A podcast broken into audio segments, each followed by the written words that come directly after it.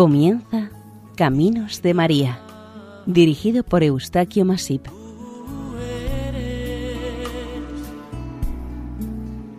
entre todas las mujeres.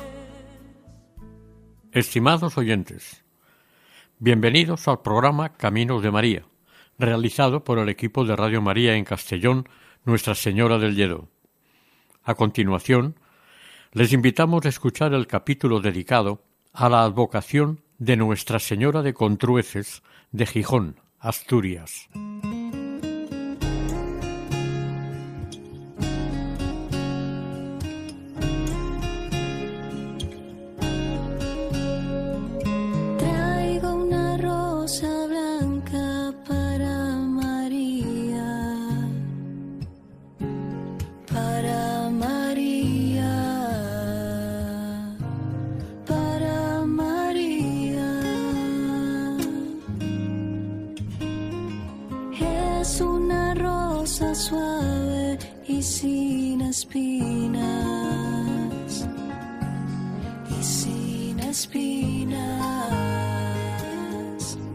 Y sin espinas. Porque el pecado no ha conocido porque sin mancha ella ha vivido. Por su pureza su ser maternal por su dulzura y su santidad,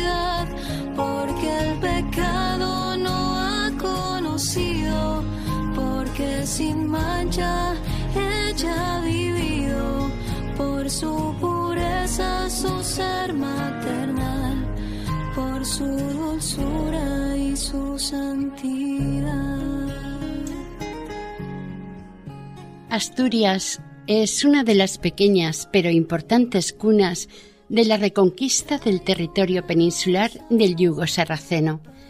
Desde el mismo momento en que estos, en el año 711, invadieron la península ibérica, por el sur, aleccionados y aprovechando una traición gestada dentro del mismo reino visigodo entre los propios mandatarios hispanos en aquellos tiempos, quedó desestabilizado y perjudicado fuertemente el reino hispano-visigodo. Los norteafricanos vislumbraron las fáciles posibilidades que tenían para invadir la península con éxito.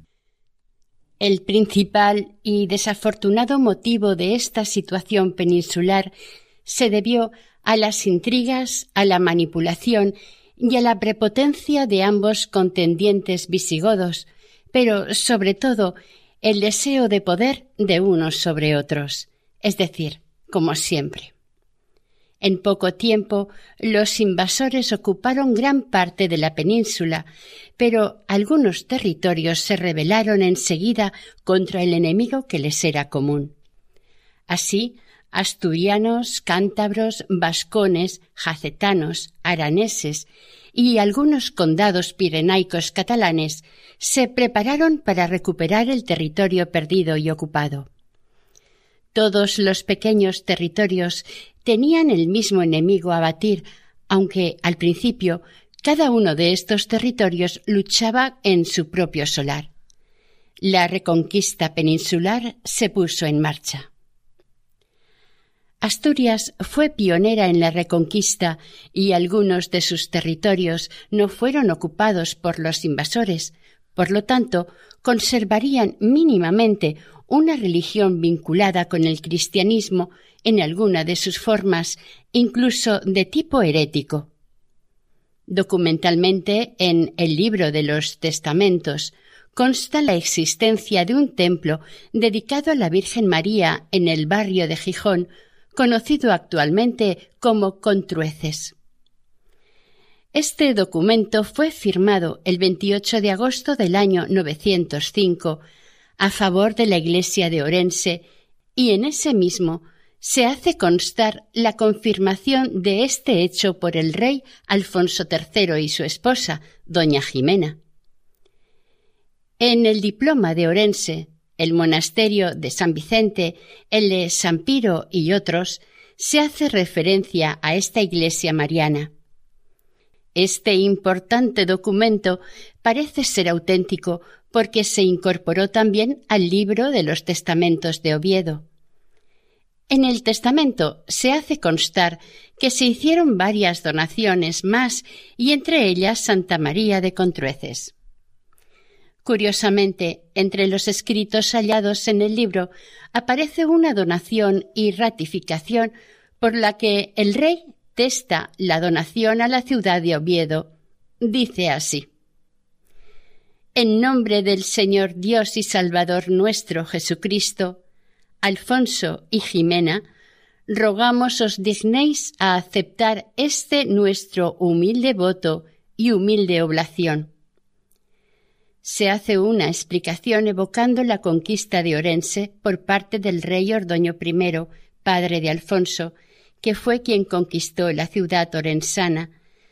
Sigue el documento diciendo Hecho y restaurado este testamento el día quinto de las candelas de septiembre en el curso del año treinta y cinco de nuestro reinado felizmente en el nombre glorioso de Dios, morando en nuestra posesión de Contrueces, suburbio de la ciudad de Gijón.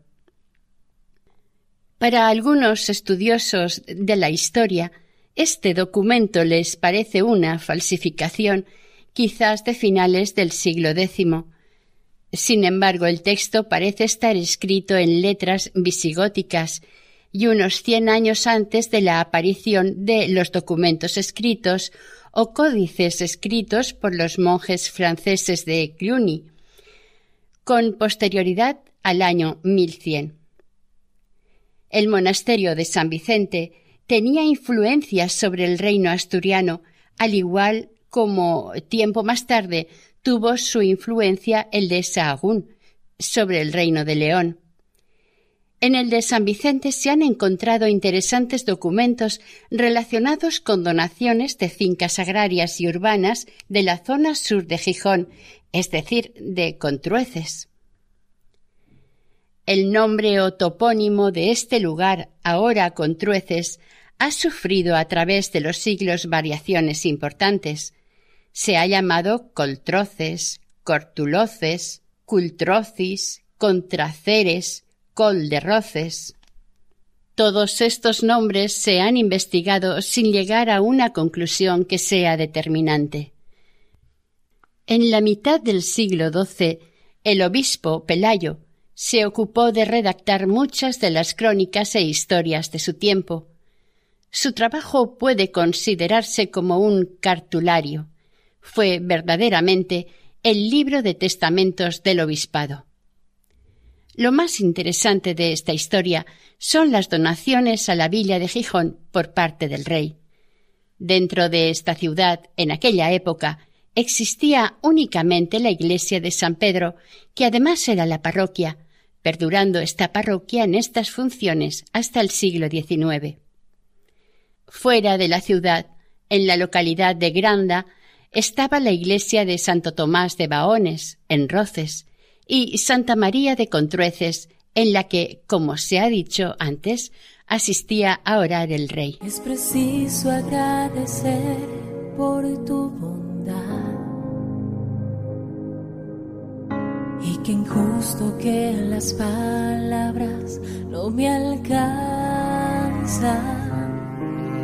Con ninguna de ellas puedo expresar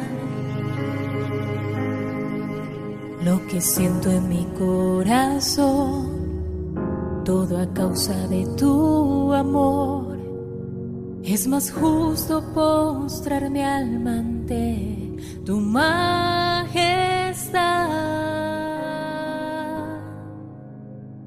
ante tu presencia viva en el altar. Toda rodilla se ha de doblar ante tu mirada, mi Rey Celestial. Pongo mi confianza y espero.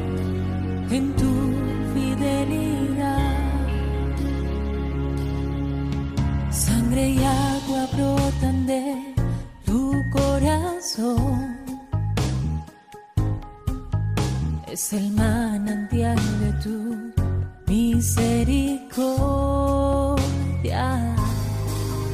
¿Cómo no te voy a amar? En la crónica de San Piro también tenemos documentación de la iglesia de Contrueces, llamada de esta manera por haber sido escrita por un clérigo intelectual y político de nombre San Piro, natural de Zamora. Fue notario de la corte de León y luego obispo de Astorga. Se dice que esta crónica es la continuación de la crónica albeldense, que comprende desde el año 866 hasta el comienzo del reinado de Alfonso III, es decir, hasta el 982, en donde se relata la muerte del rey Ramiro III. De esta crónica de San Piro se conocen dos redacciones, una la del obispo Pelayo y otra la de un monje de Santo Domingo de Silos. El primero tiene algunas alteraciones puestas por el propio obispo y la segunda conserva más fielmente el texto escrito original. Parece evidente que los documentos existentes que en este lugar de Contrueces hubo una iglesia de la época del rey Alfonso, y que en tiempos del rey Fernando II y doña Urraca, esposa del rey Alfonso, el batallador, se realizaron importantes donaciones a la ciudad de Gijón, citando, entre otros, este suburbio y su iglesia. El canónico compostelano y canciller del rey batallador redactó el texto de estas donaciones en porción entera de Gijón. Otra donación aconteció en el reinado de Fernando II de León, en septiembre de 1178. Este documento está fechado en Salamanca. En este momento el nombre del barrio era Coltreces. Van a pasar bastantes años en los que no constará claramente el nombre de este lugar, que sí se sabe tuvo una iglesia dedicada a la Santísima Virgen María, al mediodía de la ciudad gijonesa, y este lugar bendito ocupa un puesto importante dentro de la historia de Gijón. Será a partir de las actas municipales del Ayuntamiento de Gijón en 1567 cuando aparecerán frecuentes alusiones a este santuario de Contrueces, con sus fiestas, romerías y actos solemnes celebrados en ella. En una de estas actas se dice En el término de Nuestra Señora de Contrueces, lugar señalado por los señores Justicia y Regimiento de la Villa de Gijón para reunirse y tratar de los negocios tocantes al problema común de las cosas públicas, atento al mal de peste que había en la villa de Gijón, por esta razón, están reunidos hoy domingo los ocho días del mes de diciembre del año del Señor de 1566.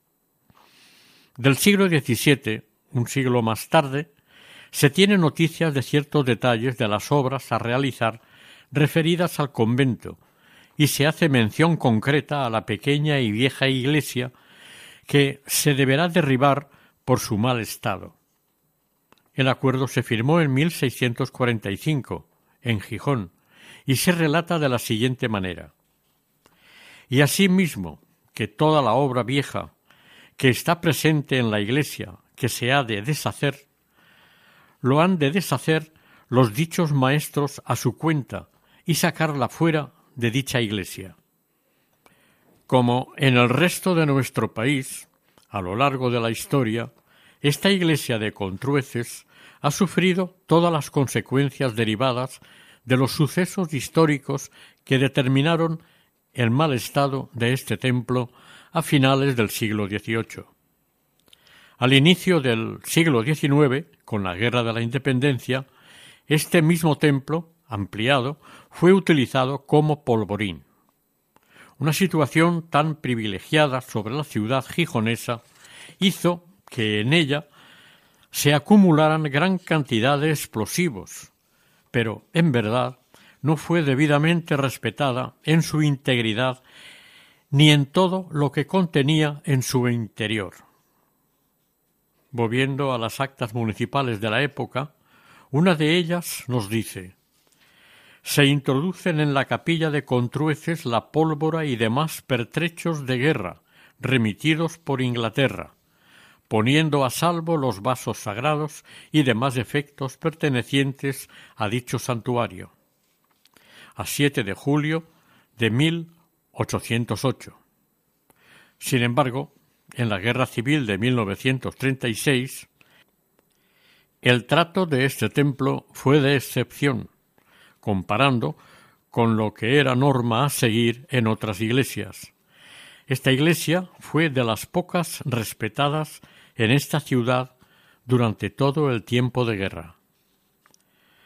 Los vecinos de Ceres o Contrueces, el 10 de mayo de 1636, otorgaron una escritura ante el notario Nicolás García de Llove sobre la feria o alcabala de Nuestra Señora de Contrueces, básicamente para fomentar y difundir la devoción a la gloriosa imagen de Nuestra Señora, en su advocación de Contrueces, ya que este lugar era muy frecuentado para visitar y orar ante la imagen de la Virgen, no solamente por los habitantes de Gijón, sino también por mucha gente devota del resto del Principado de Asturias.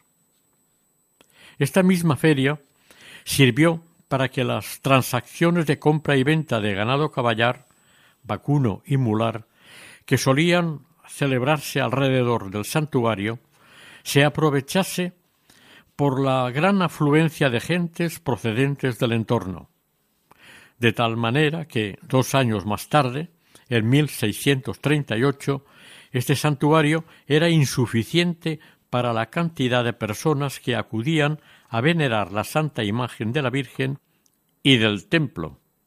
Pero éste, en sí, presentaba un penoso estado de ruina con sus lógicos peligros.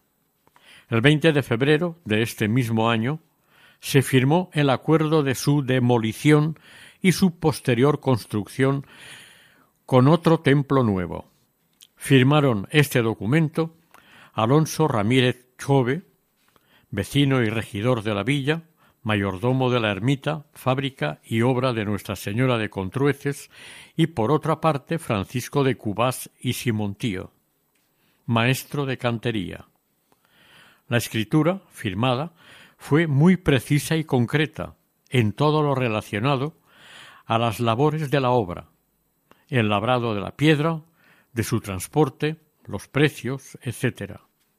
Los canteros fueron los de Trasmiera, famosos por haber realizado el convento de Recoletas y otros más.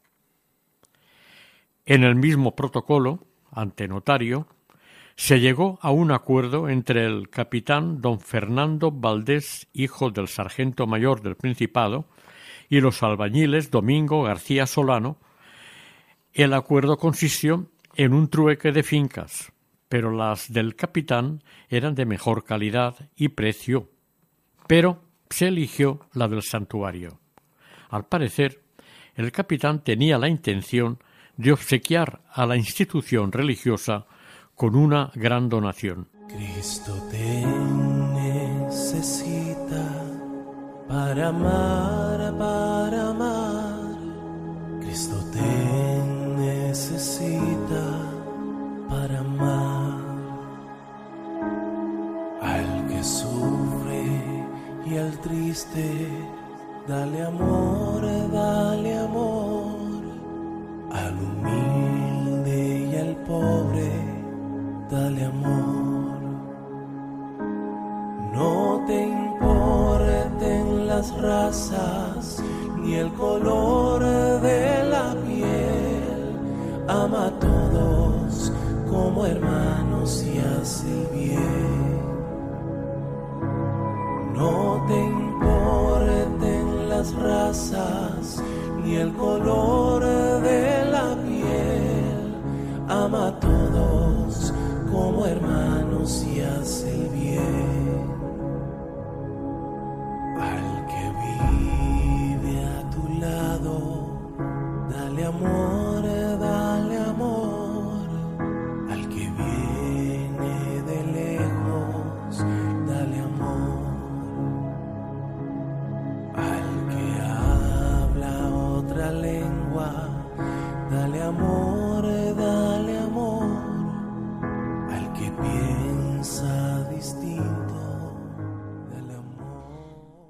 curiosa, cuanto menos, la narración hecha por Gregorio Menéndez Valdés sobre el origen de este santuario. Según dijo en su momento, en tiempos del rey Alfonso, éste mandó edificar en una heredad a unos cien pasos del lugar que hoy ocupa la iglesia un palacio.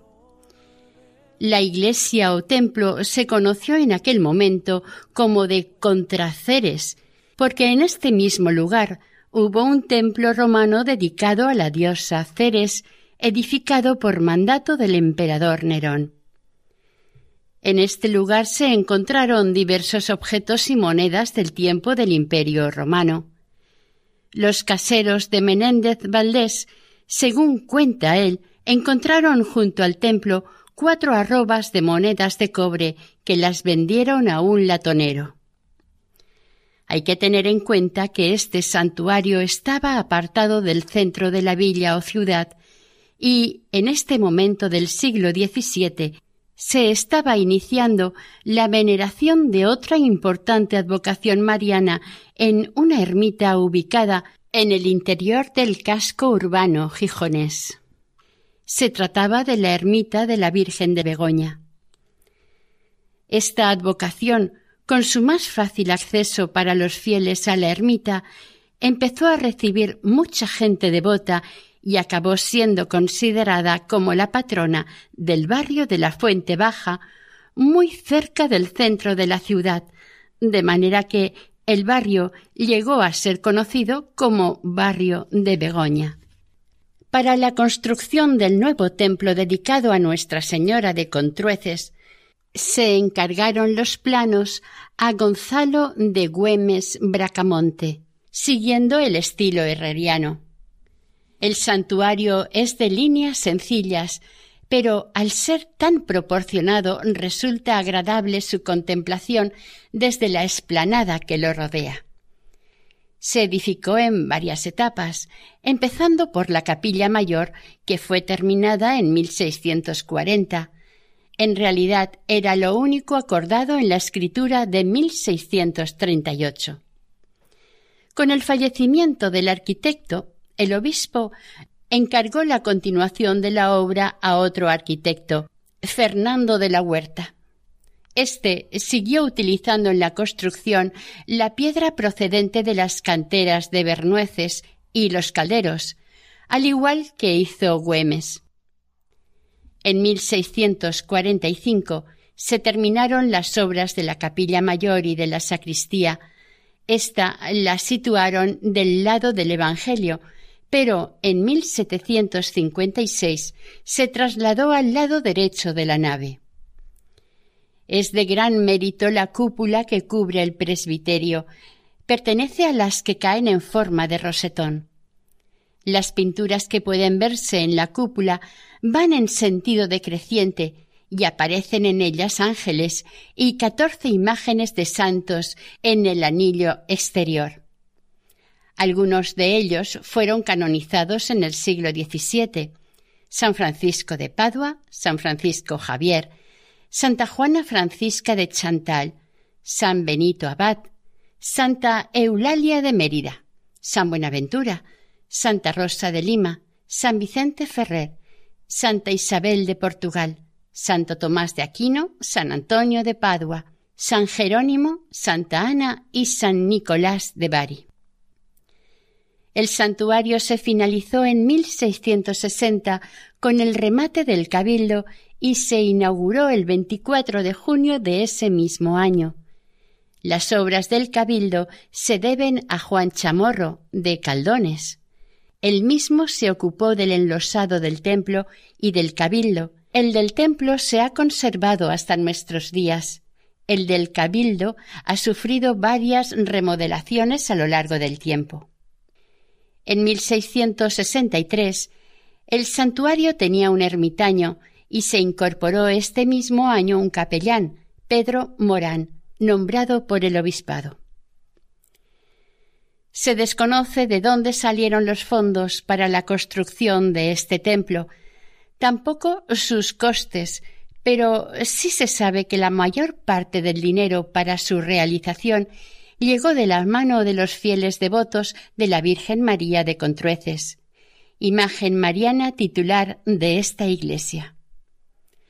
Al parecer, la aportación del ayuntamiento para esta obra fue más bien escasa, sin embargo, sí se volcó económicamente con la iglesia de San Pedro. Es cierto que el ayuntamiento de Gijón se interesó en 1635 por el estado de la antigua capilla y sus muchos deterioros y goteras, dando instrucciones para que estos daños se reparasen. En este mismo siglo XVII se presentó una grave sequía en las tierras asturianas y, como había sido costumbre en otras ocasiones, se procedió a trasladar la imagen de la Virgen hasta la parroquia de San Pedro con la intención de pedirle a Nuestra Señora su intercesión ante Dios de las necesarias y deseadas lluvias para salvar las cosechas y los ganados de la horrible sequía. Como las lluvias llegaron y se salvaron los campos y los animales, a partir de ese año las rogativas y traslados de la Virgen se convirtieron en costumbre. De esta manera se adquirió un nuevo ritual. Cuando la Virgen de Contrueces salía de su santuario hacia la parroquia de San Pedro, la Virgen del Rosario era trasladada al santuario el tiempo que se necesitara, normalmente nueve días, para la rogativa a la Virgen. Cumplido el tiempo de los ruegos, la Virgen de Contrueces se la devolvía a su santuario y la Virgen del Rosario era devuelta a la parroquia. Cuando a mediados de este siglo se construyó la conocida como carretera del obispo, corrió el rumor de que, construyendo la carretera, salieron unos túneles en la zona que se utilizaban para salir de la iglesia y de la cercana casa de las novenas sin que nadie les viera. Cuán bello es el Señor. Cuán hermoso es el Señor. Cuán bello es el Señor. Hoy le quiero adorar.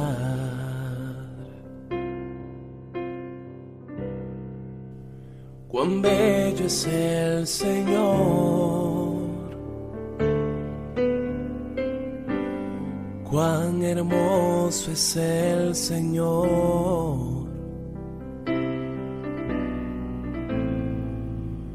Cuán bello es el Señor. Quiero adorar. La belleza de mi Señor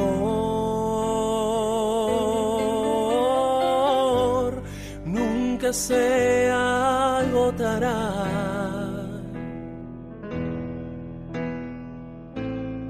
La hermosura de mi Señor siempre resplandecerá.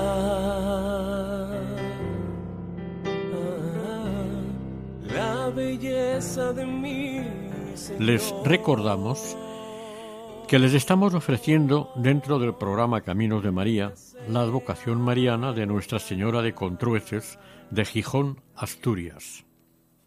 Otros milagros menos conocidos se dieron a través de los siglos, como es de suponer.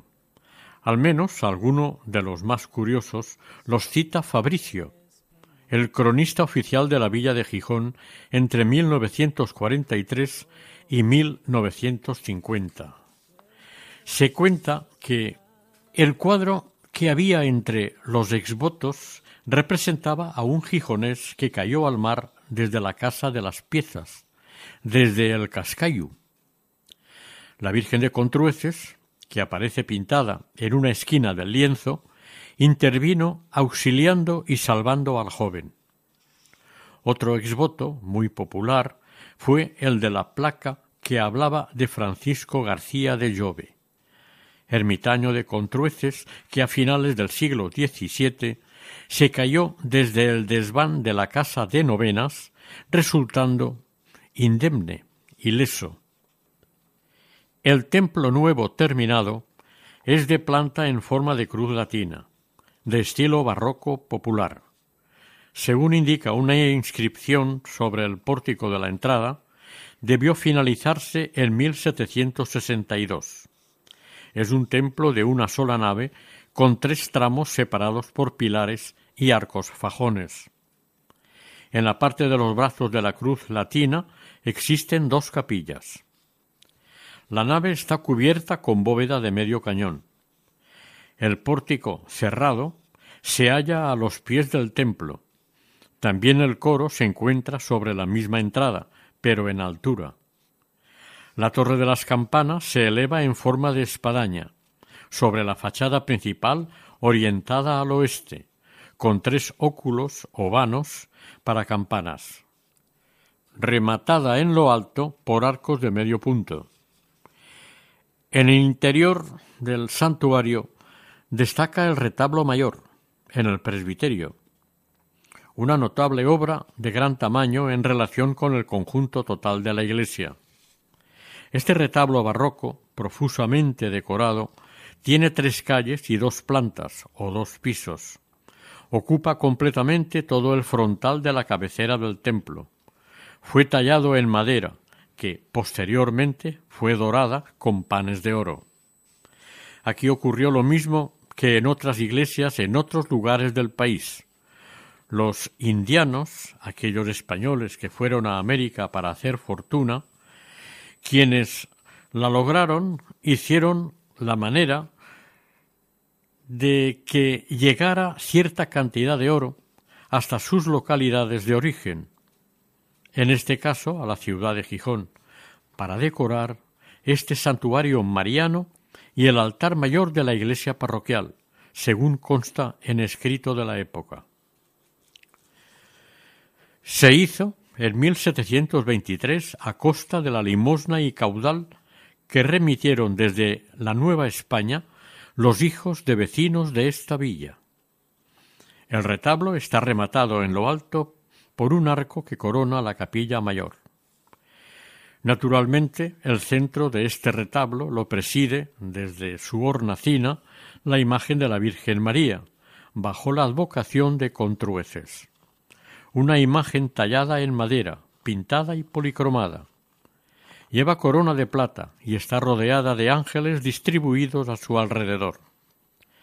Esta misma imagen es la que se veneraba en la iglesia primitiva en el siglo XIV. A la derecha de la Virgen, en la calle de la derecha del retablo, está la imagen de San Joaquín, el padre de la Virgen, y al otro lado, en la calle de la izquierda del retablo, una imagen de San Fernando III, el Rey Santo, que fue canonizado en el año 1671.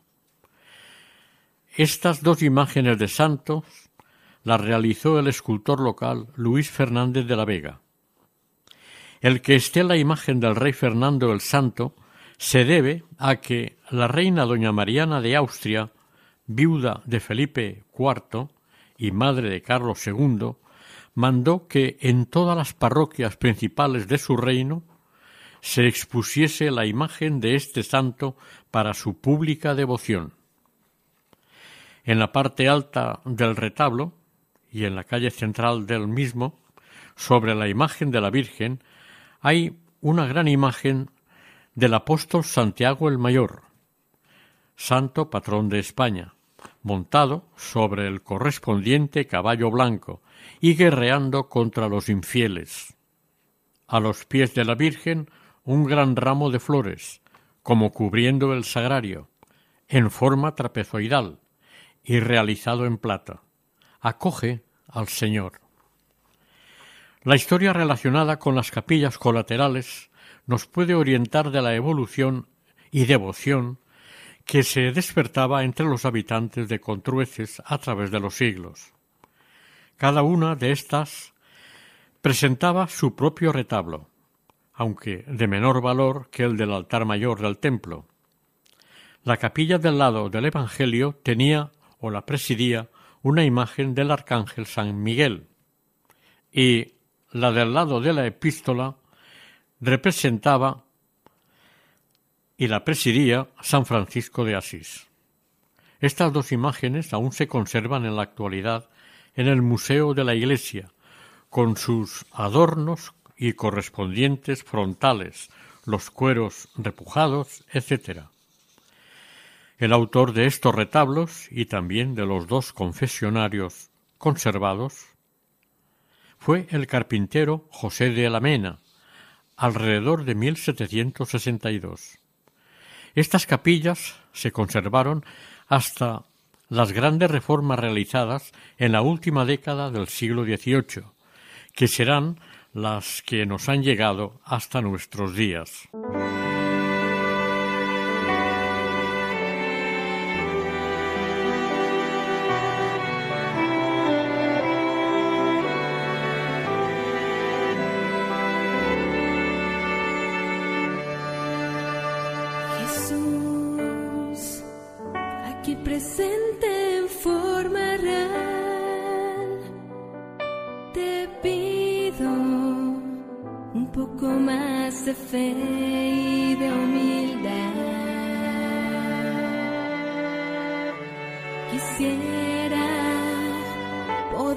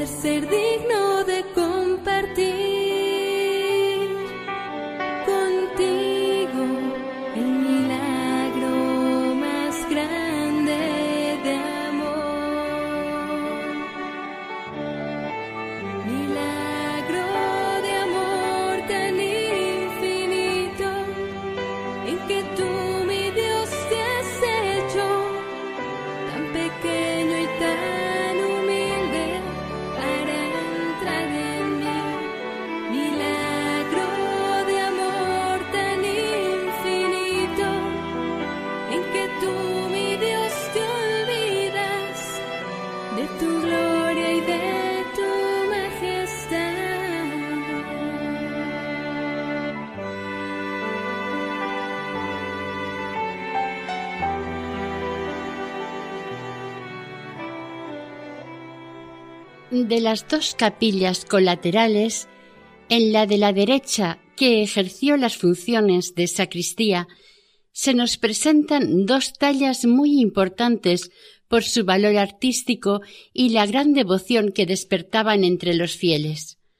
Por una parte, el Cristo crucificado, realizado en el siglo XII, que probablemente estuvo ya en la antigua capilla desde su edificación, de esta imagen, el historiador Joaquín Manzanares ha escrito que este Cristo forma grupo arqueológico con los conocidos y muy venerados de Santullano, Teberga, Santianes de Pravia, así como los ignorados de Tebongo, exportado al Museo Marés de Barcelona, y el de Cueras, en el concejo de Cangas de Narcea y por razones de estilo el propio Manzanares fecha el de Santuliano, el más artístico, con probabilidad de que sea del siglo XIII. El Cristo de Contrueces parece ser posterior al de Santuliano por los detalles del paño de pureza, anudado a la derecha y poco colgante, según los expertos. Esta imagen está menos anatomizada que el Cristo de Santuliano, aunque tiene una expresión divina en su rostro. Un suceso ocurrido en el año 1950 deterioró gravemente la imagen del Cristo de Contrueces. Unas piadosas mujeres, desconocedoras del valor histórico y artístico de esta imagen, al verla tan desaseada, con supuesta buena voluntad, la lavaron con lejía, por lo que la antigua pintura original se estropeó. Años más tarde, en 1971, se repintó esta imagen con pintura plástica moderna, ni qué decir tiene cómo se pusieron los expertos en arte. El Cristo crucificado de Contrueces es el que despide a la Virgen de Contrueces a la puerta del templo y espera a recibir a la Virgen del Rosario cuando pasa a sustituir a la anterior. Estos actos se cumplen siempre que haya que hacer una rogativa. El traslado y la caminata eran amenizados con fiestas, cantos y actos lúdicos. Cuando la Virgen del Rosario salía hacia Contrueces, se disparaban unas salvas desde Santa Catalina, y en el otro extremo, en Contrueces, sacaban el Cristo de la iglesia para despedir y recibir nueve días más tarde a Nuestra Señora de Contrueces. La otra imagen que acompaña al Cristo crucificado es la de Santa Apolonia. Es esta una talla de madera datada entre los siglos XIV y XV. Se la presenta a esta santa con unas tenazas en la mano izquierda y un libro abierto en su mano derecha. Es la patrona de los dentistas, por ser intercesora y abogada de quienes padecen de dolor de muelas y de dientes. Es una talla de pequeño tamaño, con la peana apenas llega a medio metro. En junio de 1970, su desaparición de la capilla alarmó al barrio y al resto de la ciudad de Gijón. Durante quince días estuvo desaparecida y sin tener la menor noticia de ella, hasta que el supuesto ladrón parece ser que arrepentido del revuelo que se armó, la devolvió, desconociéndose quién, el cómo y el por qué lo hizo.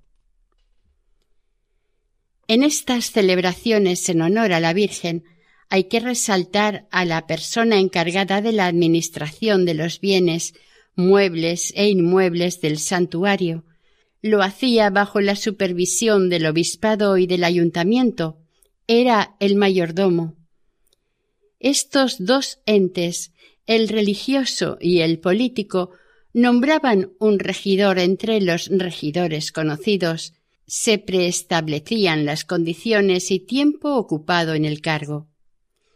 Naturalmente, estos nombramientos no estaban exentos de discusiones, disputas e incluso se acudía a recursos legales. La fiesta principal dedicada a la Virgen de Contrueces se celebra el día 15 de agosto, al igual que en muchísimas poblaciones católicas de todo el mundo el día conocido como de la Virgen de Agosto. Después de la ceremonia religiosa especial se procedía a la ofrenda del ramo, al que seguían diversos actos asturianos que eran muy concurridos por fieles y devotos. Pero en su momento apareció un problema.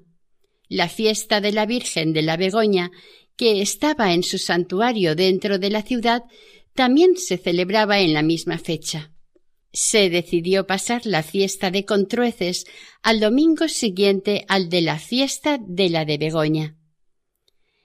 El ayuntamiento, el 4 de julio de 1844, levantó acta del acuerdo tomado y dice así Teniendo presente la determinación tomada que el 15 de agosto de cada año se tenga una misa en la iglesia de Contrueces por el sacristán mayor como acto de posesión del ayuntamiento, pero teniendo también en consideración que en el día referido debe haber otra celebración solemne en esta iglesia parroquial, se determinó que la de Contrueces se diga en el domingo siguiente al día quince.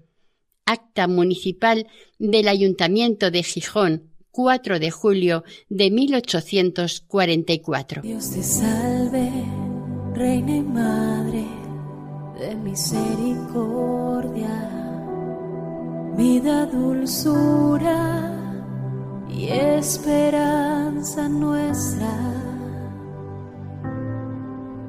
Dios te salve a ti, clamamos los desterrados hijos de Eva. A ti suspiramos, gimiendo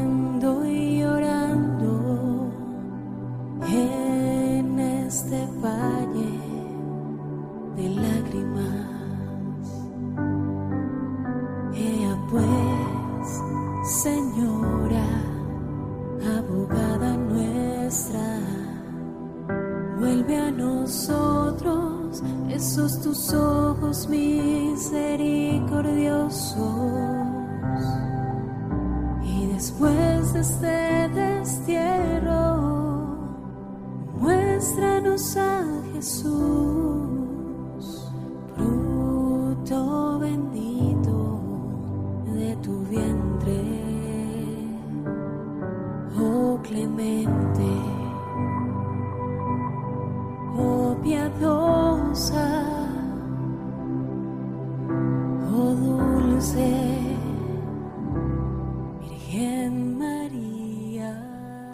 La Casa de las Novenas es un edificio y una dependencia con más de cuatro siglos de existencia, que resulta generalmente desconocida a los forasteros que visitan Gijón. Su función era exclusivamente religiosa, de albergue y descanso para los peregrinos. No hay que confundirla con los otros albergues y hospederías que en aquellos tiempos se encontraban en los cruces de caminos o en lugares apartados o deshabitados. No todo terminó aquí. La polémica siguió, puesto que los vecinos de Contrueces siguieron y siguen reivindicando a la Virgen de Contrueces como la primera y verdadera patrona de Gijón. Mantienen sus reivindicaciones centenarias sin aceptar ninguna posibilidad de copatronazgo, en respuesta a quienes consideran a la Virgen de Begoña como única y oficialmente patrona de la ciudad. La devoción a la Virgen María es profunda y muy popular discutir uno u otro nombre de Nuestra Señora es muy inapropiado. La Virgen María, como se ha dicho muchas veces, es siempre la misma. El nombre, el adjetivo o el apodo que se le dé importa muy poco. María es única e irrepetible, y todo ser humano es hijo de Nuestra Señora.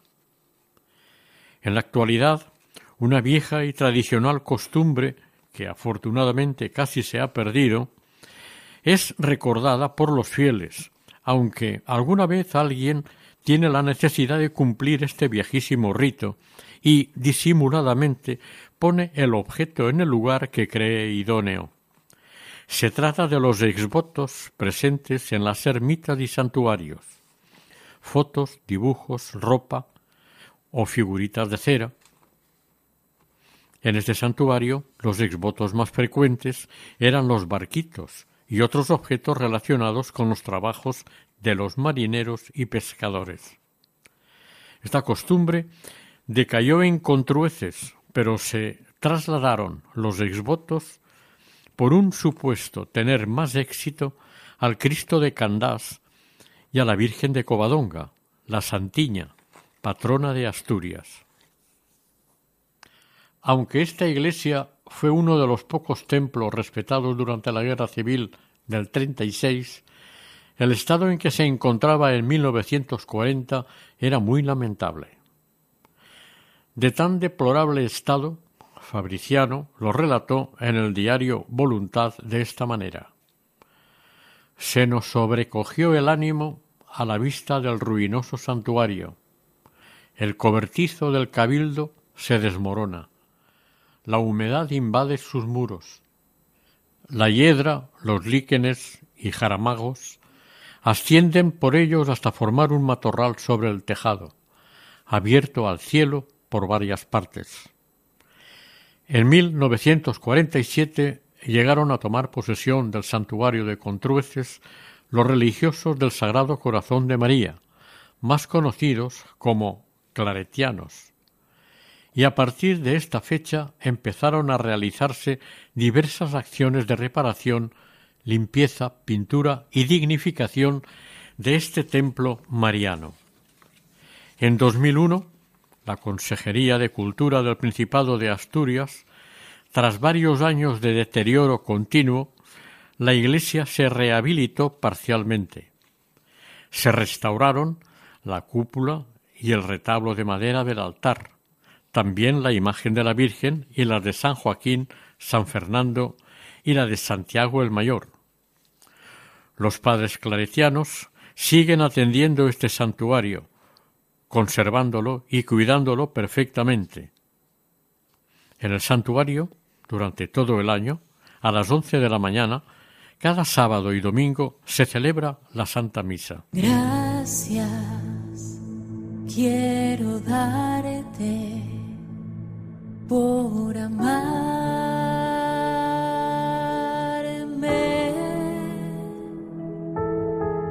Gracias quiero darte yo a ti, Señor.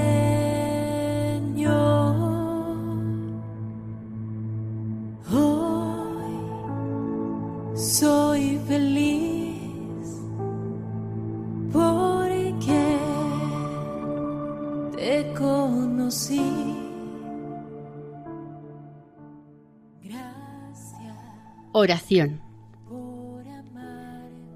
Santa María de Concrueces, acompaña, guía y protege a tus hijos para que sigan el camino aconsejado por nuestro mejor hermano, tu Hijo Jesucristo para que el extraviado lo encuentre, el desorientado lo descubra y el desprotegido se sienta arropado, al menos por ti.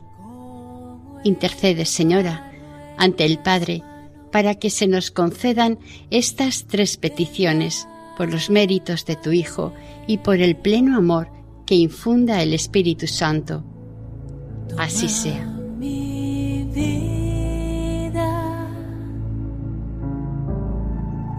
hazla de nuevo. Yo quiero ser, yo quiero ser un vaso nuevo. Acabamos de ofrecerles el capítulo dedicado a la advocación de Nuestra Señora de Contrueces de Gijón, Asturias, dentro del programa Caminos de María, elaborado por el equipo de Radio María en Castellón de Nuestra Señora del Lledó. Para contactar con este programa pueden hacerlo a través del correo electrónico caminosdemaria@radiomaria.es. Para pedidos a través de la página de Radio María o mediante el teléfono 918 22 80 10. Deseamos que el Señor y la Virgen les bendigan.